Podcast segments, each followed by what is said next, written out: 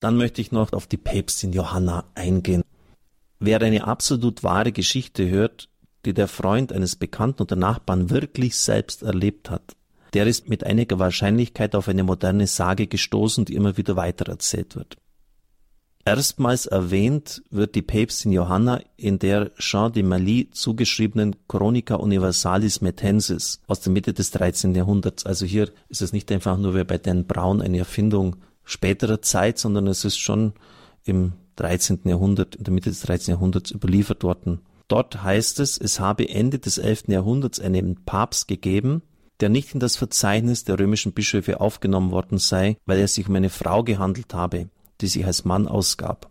Aufgrund ihrer überragenden Geistesgaben sei sie zunächst Notar der Kurie geworden, dann Kardinal und später Papst. Als sie ein Pferd bestiegen habe, habe sie einen Knaben geboren und sei sogleich durch die römische Justiz verurteilt worden.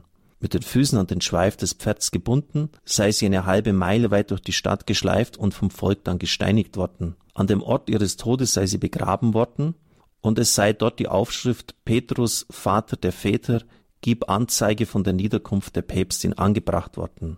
Unter ihrem Pontifikat sei das Quartemberfasten angeordnet worden, das man deshalb auch Fasten der Päpstin nannte. Andere Abschriften dieser ältesten schriftlichen Quelle erzählen, dass sie noch lange gelebt habe, sie sei nach ihrer Absetzung einem Orden beigetreten und habe ihr Leben in Buße verbracht. Ihr Sohn sei schließlich Bischof von Ostia geworden und man habe sie dort nach ihrem Tod in der dortigen Kathedrale bestattet, wo Gott aufgrund ihrer Verdienste zahlreiche Wunder gewirkt habe. Verschiedene andere mittelalterliche Handschriften zeigen, wie diese Sage sich verändert. Besonders die Umstände ihres Todes variieren. Als ihr Name wird teils Agnes, teils Gilberta angegeben. In den ältesten Quellen gibt es keine Namensangabe. Ich kann Ihnen sagen, Sie können ganz ruhig bleiben. Historisch gesehen ist die Abfolge der Päpste bestens bezeugt. Es gibt halt leider keine Lücke, wo man die Päpstin unterbringen könnte. Schade, werden manche Kritiker der Kirche sagen, aber es ist nun mal so. Und wir sollen uns nicht an Märchen halten, sondern an die Fakten. Vielleicht haben Sie den Film Die Päpstin Johanna gesehen. Es ist erstaunlich, denn hier handelt es sich nicht um eine moderne Erfindung wie bei Dan Browns Roman Das Sakrileg, er behauptet ja dort, zwischen Christus und Maria Magdalena hätte es eine Liebesbeziehung gegeben. Das ist in keinem einzigen, nicht einmal apokryphen Evangelium so vermerkt worden, also komplett eine Erfindung der heutigen Zeit. Bei der Päpstin Johanna aber ist es anders. Filler schreibt, vom 13. Jahrhundert bis zur Mitte des 16. Jahrhunderts wurde die Sage von der Päpstin Johanna fast allgemein geglaubt und wurde, nachdem ihre bereits im 15. und 16. Jahrhundert nachgewiesene Unhaltbarkeit längst wissenschaftlich erwiesen war, gelegentlich noch bis ins 20. Jahrhundert hinein zu Propagandazwecken gegen die katholische Kirche verwendet. Als sich etwa Jan Hus auf der Synode von Konstanz, diese endete 1417, es war ein Konzil, auf das Pontifikat der Päpstin Johanna berief, wurde ihm nicht widersprochen. Noch 1548 und 1550, als bereits die ersten kritischen Stimmen laut wurden, wird die Päpstin Johanna in die Mirabilia Urbis Romane, also die Wundergeschichten der römischen Stadt, eine Art Fremden- und Pilgerführer für die Stadt Rom, erwähnt. Die populärste Fassung der Legende siedelt die Päpstin Johanna zwischen Papst Leo IV., der starb 855, und seinem Nachfolger Benedikt III. an. Ein solches Interregnum kann aber nicht stattgefunden haben da Benedikt seinem Vorgänger in kürzester Zeit nachfolgte. So berichtet Hinkmar von Reims im Jahr 867 an Papst Nikolaus I., dass sein Bote auf dem Weg nach Rom vom Tod Leos erfahren habe und dass das Gesuch, das er vorzulegen habe, von Benedikt erledigt worden sei. Also kann es nur eine ganz kurze Zeit gewesen sein bis zur Wahl des nächsten Papes. Eine römische Münze zeigt Benedikt zusammen mit Kaiser Lothar I. Papst Leo starb am 17. Juli 855, Lothar am 28. September desselben Jahres. Benedikt muss sein Amt also in der Zwischenzeit angetreten haben. Auch für das 11. Jahrhundert ist die Reihe der Päpste lückenlos nachvollziehbar, kann man es also nirgends unterbringen, diese Geschichte. Dann schreibt Filler sicher zu Recht, historische Romane boomen zurzeit. Auch die Sage von der Päpstin Johanna hat zahlreiche Romanautoren inspiriert. Am bekanntesten ist der Roman Die Päpstin von Donaway Cross. Es ist bezeichnend, dass die Autorin im Nachwort behauptet, ihre Geschichte beruhe auf historischen Tatsachen. Ihre Argumentation verdient es näher betrachtet zu werden. Sie ist nämlich ein schönes Beispiel dafür, wie man auflagensteigernde Geschichtsklitterung betreibt, um die katholische Kirche als böses Machtmonster entlarven zu können. Die Grundthese besteht darin, dass es im 17. Jahrhundert aufgrund der Auseinandersetzungen mit dem aufstrebenden Protestantismus eine ungeheure Verschwörung in der katholischen Kirche gegeben habe, um den peinlichen Fall der Päpstin Johanna zu vertuschen. Ein Zitat jetzt aus Donna V. Cross. Hunderte von Büchern und Manuskripten wurden vom Vatikan eingezogen. Böse, korrupte Prälaten seien ständig damit beschäftigt gewesen, Dokumente zu fälschen und Lügen in Umlauf zu bringen. Die Belege dafür bleibt die Autorin komplett schuldig. Aber sie gibt vor, ganz genau zu wissen, wie das damals funktioniert habe. Wieder Zitat. Um zu beobachten, auf welche Weise gut aufeinander gestimmte Organe eines gleichermaßen rücksichtslosen wie effizienten Staatsapparates peinliche Beweise verschwinden lassen können, braucht man nur einen Blick auf Beispiele aus der heutigen Zeit zu werfen, etwa auf Nicaragua oder El Salvador, weil sie jetzt diese beiden Orte nennt.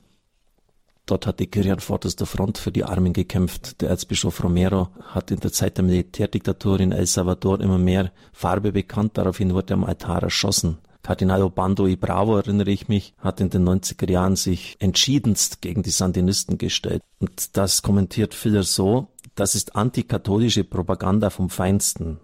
Aber hier kommt ein peinlicher Mangel an Kenntnissen über historische Fakten und Zusammenhänge zum Vorschein. Wenn es Quellen gibt, welche die Autorin nicht ignorieren kann, werden sie einfach mit einer anderen Deutung verglichen. Es gibt ein altes, bringt ein Beispiel, ein altes Exemplar des Liber Pontificalis. Dies ist die Liste der Päpste, auf der auch die Päpstin Johanna verzeichnet ist. Aber die Eintragung stammt ganz offensichtlich aus späterer Zeit und ist sehr unbeholfen in den Text eingefügt. Bereits der protestantische Historiker Blondel kommt 1647 aufgrund stilistischer und handschriftlicher Untersuchungen zu dem Schluss, dass dieser Eintrag nachträglich eingefügt wurde. Um ihre Argumentation glaubhaft zu machen, dreht Cross diese Tatsache kurzerhand einfach um.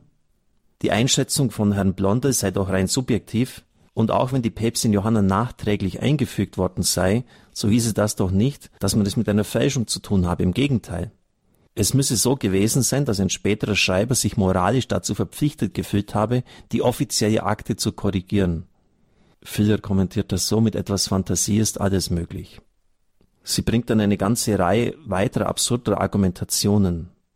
Aber sie stellt sich nie die naheliegende Frage, warum hätte die Kirche eine solche Verschwörungs- und Vertuschungsaktion überhaupt vornehmen sollen? Und dann bringt er jetzt Dinge, die wirklich schwerer Tobak sind, wo manche vielleicht da, ja, sich schon bestürzt zeigen, aber wir dürfen die historischen Fakten nicht unterdrücken. Nämlich Philipp schildert jetzt, was im 10. Jahrhundert in der Kirche abgegangen ist. Versetzen wir uns für einen Augenblick in die Zeit, in der die Päpstin Johanna gelebt haben soll. Das Reich Karls des Großen war am Ende des 9. Jahrhunderts längst unter seinen streitenden Nachkommen aufgeteilt worden und konnte nicht mehr als Schutzmacht der Päpste dienen, diese wurden nun zur Beute der machtgierigen großen römischen Familien.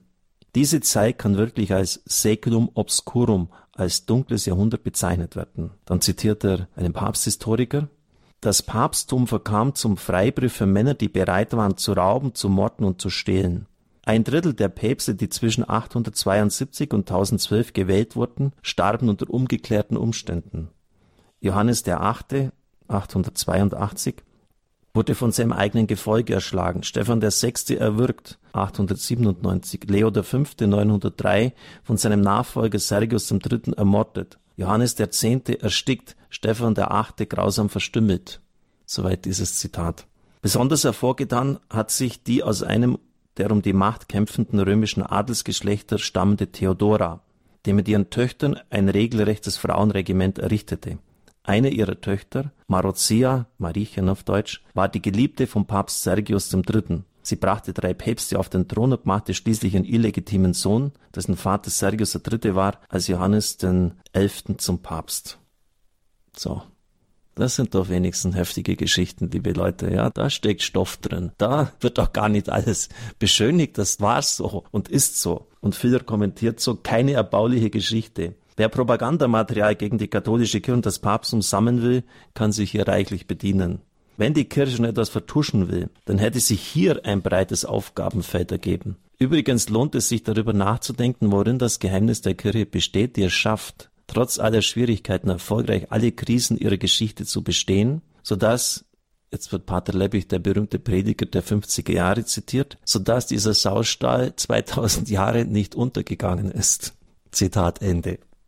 Also das hat Pater Leppich gesagt, nicht, dass das mir jetzt ankreiden. Jedenfalls wirkt angesichts dieses sechs und Jahrhunderts die Sage von der Päpstin Johanna doch schon richtig nett, schreibt Filler. Ja, Insgesamt haben es die Historiker gesagt, hat es sechs Päpste gegeben, die es mit dem Zölibat nicht so genau nahmen und Kinder zeugten. Ich würde jetzt mal sagen, angesichts einer Reihe von fast 260 Päpsten kann man es wirklich sagen, dass das die Ausnahme war und es hat tatsächlich solche dunklen Zeiten in der Kirche gegeben, aber beileibe nicht nur. Ich habe schon öfters gesagt, im ganzen Mittelalter hat es den Satz gegeben, unter dem Krummstab ist gut Leben. Die Bischöfe waren ja auch Reichsbischöfe und Landesherren und sie wussten sehr wohl, sich um das Wohl der ihnen Anvertrauten anzunehmen. Und deshalb auch dieser Satz, unter dem Krummstab ist gut Leben.